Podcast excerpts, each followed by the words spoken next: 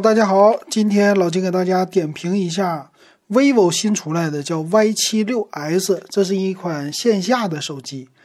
啊，这个手机呢，咱们好像在线上的话，基本上没听说过它的一个参数啊。这个咱们今天就好好说一说吧。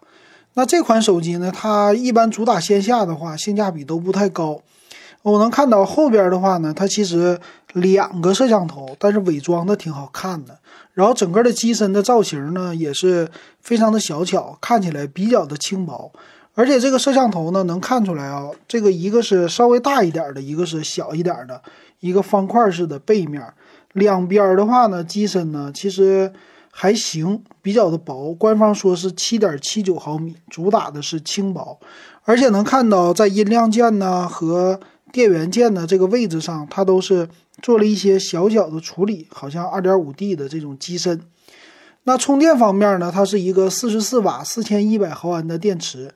这个充电的速度，四十四瓦的，一般来说不是特别的多见，充电的速度还是挺快的，说是半个小时百分之七十，应该一个小时之内就可以充满。Type C 的接口啊，而且带了三点五毫米的耳机接口。哎，这个还挺不错的啊！毕竟说七点七毫米这个厚度还能带传统的接口，这一看就是一个给老年用的。哎，这个主打的应该是这种的。然后再有它的芯片呢，是天玑八幺零的五 G 芯片，天玑八系列。这个八幺零系列是比他们七系列稍微好一点。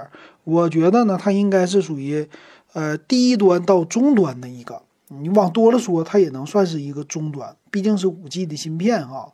这个五 G 芯片呢，网速应该是问题不大。那存储呢，就是他们家的特色了，二百五十六 G 的大存储，而且边上能看到它这是侧边的指纹解锁，说是最高还支持到一 T 的一个扩展卡啊。这个扩展卡一 T 的，一般我们买的话太贵了哈。然后内存的融合技术是八 G 加四 G 啊，就八 G 的内存呗，这看起来还不错呀。然后后边的影像呢，他说是五千毫安的电池，这个电池五千毫安也是比较的多了啊，说错了啊，五千万像素，哎，这说错了。呃，但是副摄像头我估计就不咋地了。前置呢，官方我看他有没有说，应该是八百或者一千二百万，嗯，官方没有说呀。只是说了一些可以玩的一个手法，呃，游戏的方式呢，也是说是一百八十赫兹的采样率啊，有护眼的模式，但是分辨率是多少，这个详细参数里边才能说。那我们看详细参数吧，感觉它隐了很多关键性的信息啊。那首先来说，就它这个外观，别人就很高兴了啊，一看这个外观，可能很多人在线下就想买了。它前面呢是一个摄像头，其实这个摄像头啊并不是特别的高，这个数字我看了一下，前面的是一个水滴的摄像头，水滴屏幕啊，这个屏幕数字应该是比较的低的了啊，成本低。然后售价呢，官方写的了是八加一二八的一七九九，八加二五六的一九九九，这个售价呢普遍偏贵，但我们都已经习以为常了。比如说八加一二八的，它要是卖到一三九九。应该这个配置还是可以的。那咱们看它的屏幕哈，啊，内存的是 LPDDR4X 的，存储是 UFS 2.2的，都算是呃为了节省成本用的是比较成熟的技术。咱不能说过时吧，啊，其实就是过时，但是得说成熟。然后它的充电呢，这速度还是比较的快的。屏幕呢比较小，六点五八英寸，二十比九的二四零八乘一零八零，还好它不是一个七二零 P 的屏，并且是 LCD，LCD 的永不为奴啊，说是护眼呐，这一点可以说。前置呢是八百万像素，后置是五千万加一个两百万像素的，那这个其实跟之前的真我系列的手机来比啊，它也没有什么提高。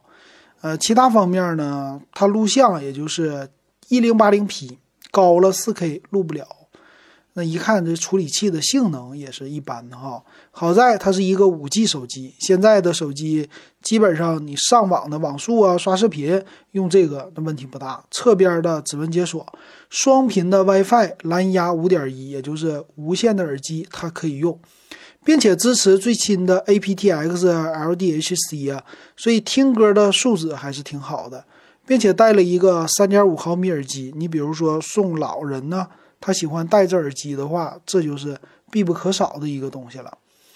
那其他方面啊就没啥了。那这个售价呢，可以这么说，它其实短板并不是特别的多啊，优点呢还有。优点呢，薄轻，一百七十五克的重量，四千毫安的电池，OK 了，充电速度也不算慢。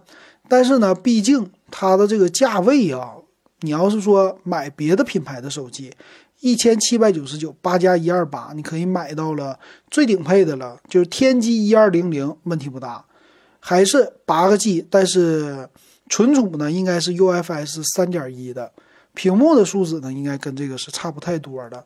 所以这么推导出来哈，我觉得八加一二八这款机型，如果你在线下花个一千三、一千四这个价位买，你后期用用个两年应该问题不大。然后是八加二五六的一九九九的话，我觉得可能是一千六买下来的话还是比较的划算的。那总的来说呢还行，哎，这个 Y 七六 S 不算是那种太高价低配啊，这还是比较靠谱的啊。那就给大家说到这儿吧，欢迎继续关注老金 W E B 幺五三。